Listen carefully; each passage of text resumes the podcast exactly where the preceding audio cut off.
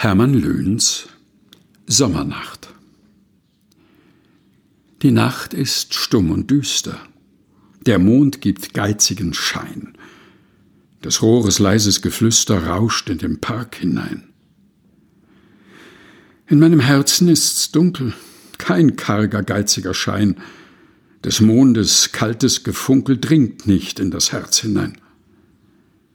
Viel duftende Blumen blühen, es jubelt die Nachtigall.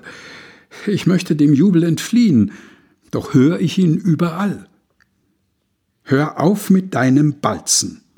Mich schmerzt der jubelnde Schall, das Sprudeln, Kollern und Balzen, du dumme Nachtigall. Hermann Löhns Sommernacht gelesen von Helga Heinold